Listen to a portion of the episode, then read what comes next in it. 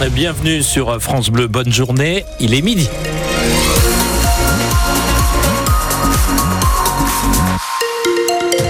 Votre journal avec Philippe Thomas. Sur la route, pas de difficultés particulières. La météo, le temps reste gris cet après-midi avec un vent assez fort. Il va faire de 11 à 13 degrés. Deux chasseurs mis en examen dans l'Orne après le drame survenu dimanche. Un homme de 43 ans habitant dans l'Eure est mort lors d'une partie de chasse au sanglier sur la commune de Verrières dans le Perchornay. Le parquet d'Alençon annonce ce matin que deux hommes ont été mis en examen, Nolwenn Lejeune. Oui, il s'agit de l'auteur présumé du tir mortel, un homme de 49 ans qui était en garde à vue depuis dimanche, 18h. Il a expliqué avoir tiré à deux reprises en direction de deux sangliers sans voir la victime. Un homme qui officiait lui en tant que rabatteur, c'est-à-dire chargé d'orienter le gibier vers les tireurs.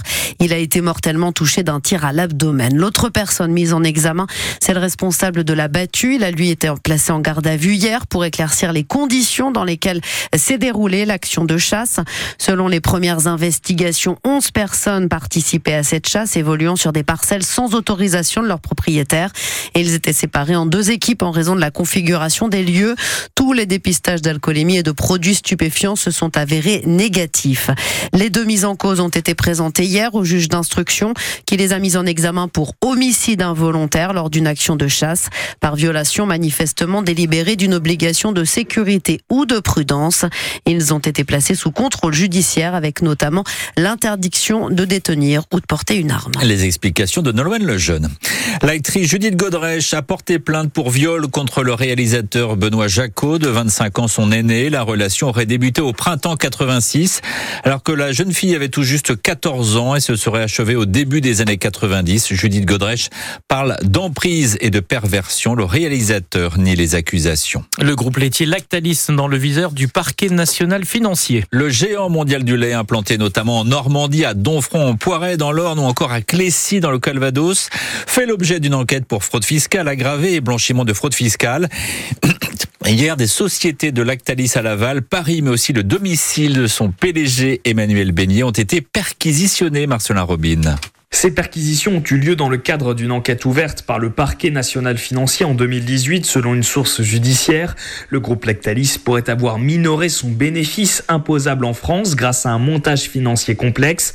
Selon le journal Le Monde qui révèle ces investigations, des policiers se sont présentés au siège du géant du lait à Laval, dans les bureaux parisiens de l'entreprise au sein de la Tour Montparnasse et dans l'hôtel particulier d'Emmanuel Beignet à Paris, le PDG du groupe, sixième fortune de France selon le magazine Forbes. Plusieurs centaines de millions d'euros pourraient avoir été cachés au fisc entre 2009 et 2020 selon la même source judiciaire. L'enquête a pour objet de vérifier si une fraude a été commise et si cela a été le cas, de préciser le montant dissimulé. Le groupe Lactalis confirme à France Bleu que des perquisitions ont eu lieu dans ses locaux hier. Elles se sont déroulées sereinement et s'inscrivent dans le cadre d'une procédure sur des faits anciens déjà examinés par les autorités, réagit l'entreprise qui a fêté ses 90 ans en octobre dernier. Marcelin Robin. Plus de 200 franchisés Carrefour s'attaquent aux géants de la grande distribution, parmi eux de nombreux responsables de magasins en Normandie. Ils dénoncent les contrats qui les lient à Carrefour devant le tribunal de commerce de Rennes pour pointer les règles imposées par leurs franchiseurs. Sur francebleu.fr, vous pouvez lire le témoignage d'un couple de franchisés qui possède un magasin à Brédeville-l'Orgueilleuse près de Caen. Les époux ont gagné en première et deuxième intense face à Carrefour. Ils attendent désormais la décision de la Cour de cassation. Un hommage national est rendu ce midi aux victimes françaises des attaques du 7 octobre octobre en Israël, dans la cour des Invalides à Paris. Emmanuel Macron va présider cet hommage inédit hors d'Israël, quatre mois jour pour jour après l'attaque terroriste menée par le Hamas.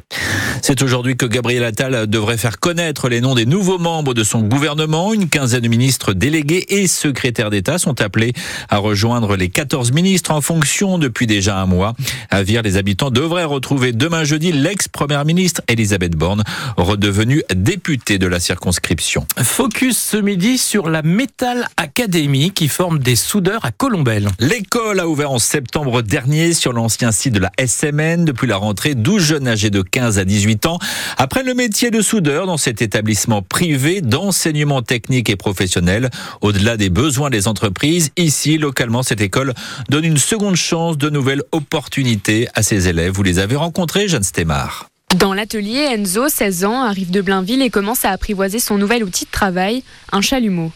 L'année dernière, bah, l'école, euh, ça s'est mal fini et euh, je savais pas j'allais faire quoi euh, bah, cette année-là. Sans cette école, je pense que je serais peut-être toujours chez moi. Kylian et Erdem ont eux aussi trouvé leur place à la Metal Academy. On a plus d'ateliers que de cours, qu'on est mieux formé pour le travail que dans l'école. Ce que je préfère, c'est le travail manuel parce que comme ça, on s'ennuie pas, on fait quelque chose. S'ennuyer, c'est impossible à l'atelier. Leur mission sous-traiter des commandes d'entreprises locales qui ont besoin de leurs services. Une opportunité pour Claudio, maître pro à l'atelier. C'est leur donner une chance. Ils ont tous la possibilité. C'est pas un métier qui est très compliqué. Si on a les bases, un peu de pratique, on peut faire des choses euh, très sympas. Des élèves portés avec passion et dévotion par la directrice et cofondatrice Hélène Vauvarin, qui leur donne cette chance au moment de leur inscription. On ne fait pas appel au livret scolaire euh, ni au niveau scolaire euh, du jeune. Le seul critère qu'on va attendre, c'est cette partie motivation. C'est d'être acteur et à un moment donné d'avoir choisi, avoir eu envie d'être formé et de venir euh, sur ce secteur d'activité. À la fin de leur formation,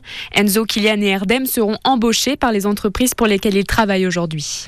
reportage France Bleu Normandie de Jeanne Stémar à la Metal Academy à Colombelle. En sport, rien n'arrête les Dracards de Caen. Les hockeyeurs ont battu Mont-Blanc 13-1 hier soir, renforçant leur place de leader de D1. Les joueurs du camp basket Cavados se sont imposés sur le parquet du Havre. Victoire 81-73. Le CBC reste troisième de sa poule de National 1 avant la réception de Saint-Vallier à guichet fermé vendredi. En football, Rennes premier qualifié pour les quarts de finale de la Coupe de France. Les Bretons ont surclassé Sochaux 6-1 hier soir sur sa pelouse. À suivre entre autres ce soir Lyon-Lille, Montpellier-Nice, Strasbourg-Le Havre ou encore PSG-Brest. Rouen recevra Monaco demain.